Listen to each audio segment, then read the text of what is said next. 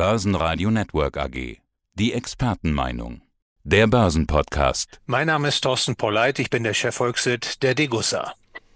Und auch der Autor des Degussa Marktreports. Und ich bin Andi Groß vom Börsenradio. Der Goldpreis wird angegeben in US-Dollar, in Euro, bezogen auf die Feinunze, auf Gramm, auf Kilo oder in 333er Gold, 585, 750er Gold. Herr Polleit, Sie als Fachmann, warum denn bitte dieses Verwirrspiel? Ja, nun, Gold wird international gehandelt. Das erklärt zum einen, warum es so viele Preise in unterschiedlichen Währungen gibt. Aber das ist weniger verwirrend, denke ich, denn man muss sich vor Augen führen, auch Autos, Sportschuhe etc. von Markenanbietern werden ja in unterschiedlichen Währungen gehandelt. Was die ähm, Mengennotierung anbetrifft, ist ja die Feinunze nach wie vor die gängige Metrik. Also eine Feinunze sind 31,1034768 Gramm. Mittlerweile ist allerdings auch die Kilo-Notierung im Vormarsch. Da gibt es tendenziell aus Asien kommend eine Tendenz, diese Notierungen zu befürworten. Aber es bleibt dann aber immer noch etwas Rechenarbeit, Herr Groß, da gebe ich Ihnen recht. Da muss man genau hingucken, welche Qualität des Goldes man hat, in welcher Gewichtsnotierung äh, sie vorliegt. Da muss man dann tatsächlich manchmal den Bleistift spitzen. Also genug Verwirrspiel, schauen wir uns die Fakten an. Die Feinunze Gold kostet momentan, also hier am 1. März 1835,76 US-Dollar und die Feinunze Silber, die liegt wesentlich günstiger, die kostet 21 Dollar und 1 US-Cent. Frage, gibt es da einen Zusammenhang? Also wenn man jetzt geht nach dem US-amerikanischen Münzgesetz, dem Coinage Act, dann sollte Ihre Antwort lauten ja, nämlich 15 zu 1. Allerdings war das 1792 und damals war George Washington Präsident, der erste Präsident der USA. Wie sieht es momentan aus? Ja, in der Tat war es so, durch das Münzgesetz vom 2. April 1792 war tatsächlich der US-Dollar äh, definiert in Gewicht Feinsilber und Feingold und oh, Sie nannten bereits das Austauschverhältnis. Ursprünglich war es 15 zu 1 und dann wurde es 1834 verändert auf 15,65 zu 1. Also das Silber wurde abgewertet gegenüber dem Gold und dann 1873 wurde das Silber demonetisiert. Der US-Dollar also nur noch in Fein Goldgehalt definiert.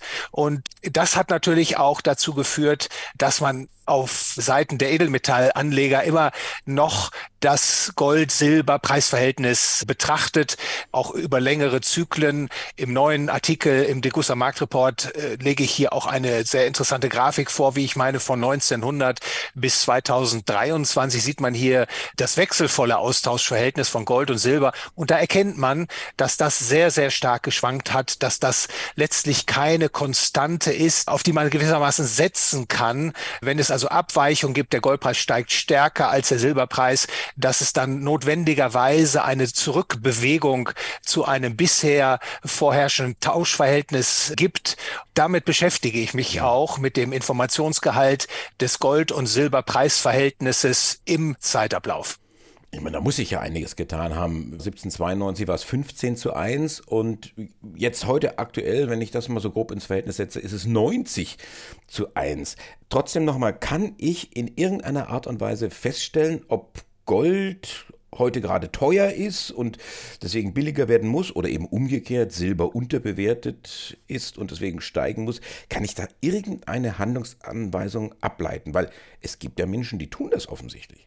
Das ist eine sehr wichtige Frage, Herr Groß. Und in der Tat, es ist, wenn man sich tiefer mit dem Gold-Silber-Preisverhältnis und seiner Entwicklung im Zeitablauf beschäftigt, dann kommt man zum Schluss, es gibt keine triviale Handlungsempfehlung, die man aus dieser Größe ableiten kann. Denn man muss bedenken, dass beispielsweise ein steigendes Gold-Silber-Preisverhältnis unterschiedliche Gründe haben kann. Es kann sein, dass der Goldpreis stärker steigt als der Silberpreis. Es kann aber auch sein, dass der Goldpreis weniger stark stark fällt als der Silberpreis. In beiden Fällen würde es also zu einem Ansteigen des Gold-Silber-Preisverhältnisses kommen.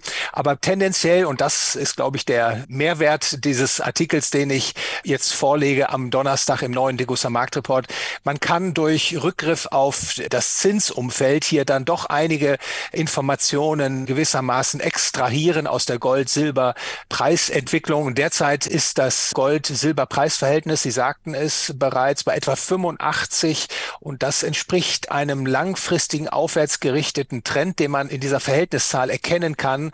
Und daraus kann man ableiten, dass momentan, wenn man also tatsächlich die längerfristigen Beziehungen zwischen Gold- und Silberpreisveränderungen zugrunde legt, hier keine auffällige Über- oder Unterbewertung vorliegt. Insofern ein gewisses Gleichgewicht erreicht ist. Und wenn man jetzt in die Zukunft schaut, ob man jetzt Silber oder Gold erwerben will, da muss man natürlich dann auf Informationen zurückgreifen, die über das Gold-Silber-Preisverhältnis hinausgehen.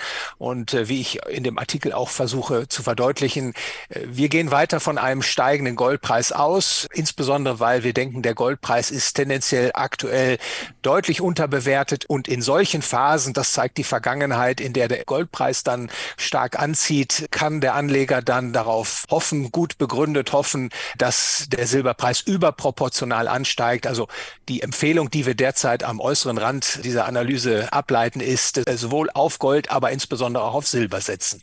Also ich bin gerade etwas verwirrt. Es kommt mir vor, wie seinerzeit in der Schule beim Lösen von mathematischen Textaufgaben. Also ein Tennisschläger und ein Tennisball kosten zusammen 110 Euro. Der Tennisschläger ist 100 Euro teurer als der Ball. Was kostet der Ball? Also das hat mich damals schon in den Wahnsinn getrieben, weil ich mir das einfach nicht so vorstellen konnte. Jetzt äh, Gold und Silber. Dann noch das Zusammenspiel mit dem momentanen Zins. Also können Sie das so formulieren, dass Sie sicher sind, dass ich den Überblick da nicht komplett verliere, wie da das Verhältnis oder der Zusammenhang ist?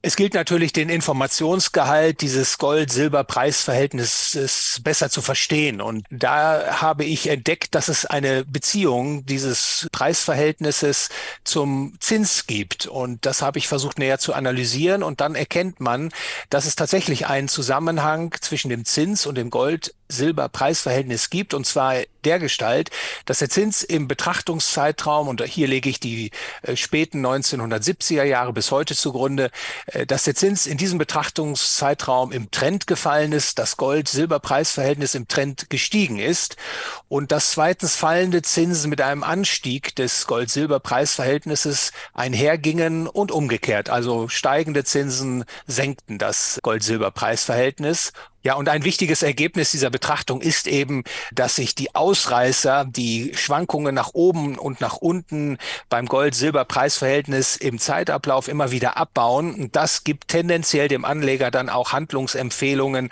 Zumindest ist äh, das Gold-Silber-Preisverhältnis wert, in die Analyse einbezogen zu werden. Aber wie gesagt, ich sagte es einleitend bereits, triviale äh, Handlungsempfehlungen lassen sich daraus nicht ableiten. Man muss weitere Informationen zu Rate ziehen, um die Entscheidung treffen zu können, ist es jetzt sinnvoll, Gold oder Silber oder beide Edelmetalle im Portfolio zu halten. Und wer das konkret nochmal nachlesen will, in aller Ruhe, kann das tun im aktuellen Marktreport der Degussa. Dr. Thorsten Poller, der Chefvolkswirt der Degussa. Dankeschön fürs Interview. Ich danke Ihnen, Herr Groß. Börsenradio Network AG. Die Expertenmeinung. Der Börsenpodcast.